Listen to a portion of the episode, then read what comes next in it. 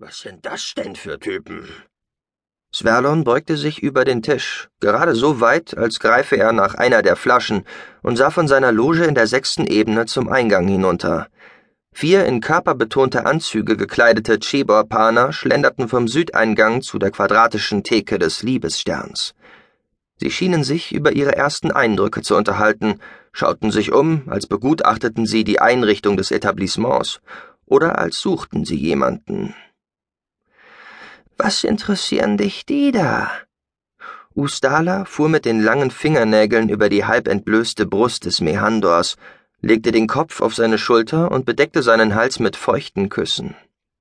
Ihr süß-herbes Parfüm überdeckte mühelos Verlons Geruch nach Staub und Schweiß, der ihm von der vergangenen Nacht anhaftete. Es sind gefährliche Zeiten.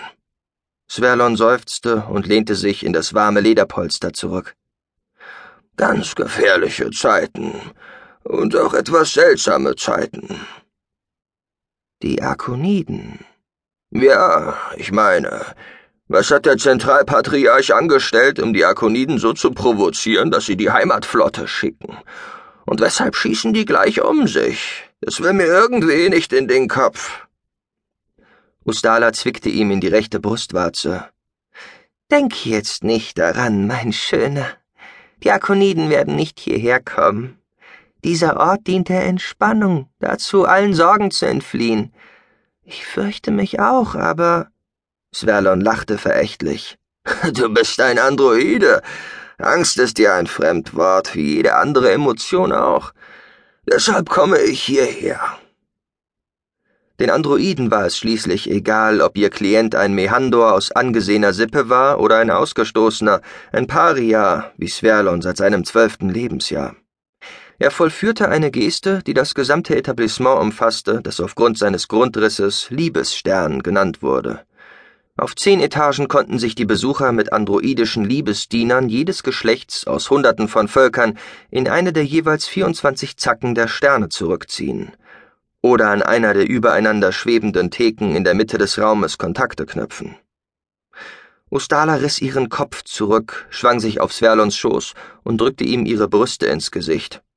War das Teil ihrer Programmierung, der in dem Fall eingriff, dass einer ihrer Klienten die Lust an der Täuschung verlor? Wie auch immer, was die dralle Rothaarige plötzlich mit ihm anstellte, gefiel ihm. Er ließ sie gewähren, lehnte sich erneut an ihr vorbei zum Tisch und griff nach seinem Getränk.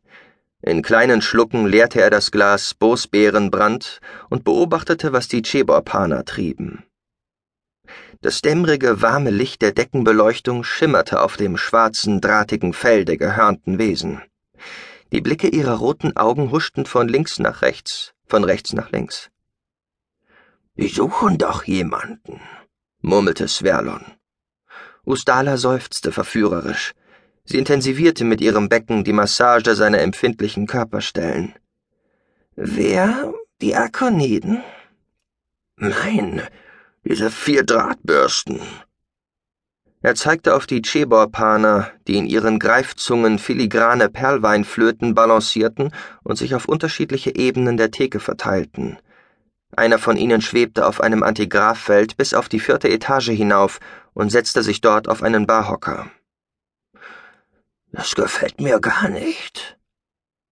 Der Platz lag für Sverlons Geschmack zu nah an seiner Lieblingsebene 6 mit ihrem purpurfarbenen Lichterreigen. Vielleicht war es unklug gewesen, dem Bordell in Palinka treu zu bleiben. Zu viele Personen hatten ihn hier bereits zu oft gesehen, zu viele Maschinen zu oft registriert. Er hatte sich zu sicher gefühlt, weil kaum ein Mitglied seiner immer 600.000 Köpfe starken Sippe, die sich auf Archets niedergelassen hatte, dieses Vergnügungsviertel der Hauptstadt Titon besuchte, sondern hauptsächlich Auswärtige.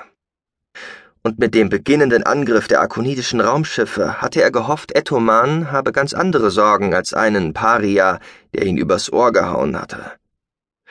Sverlon überlegte, ein Schleierfeld vor seine Loge projizieren zu lassen – Suchten die vier Cheborpaner aber tatsächlich nach ihm, erregte das zu viel Aufsehen.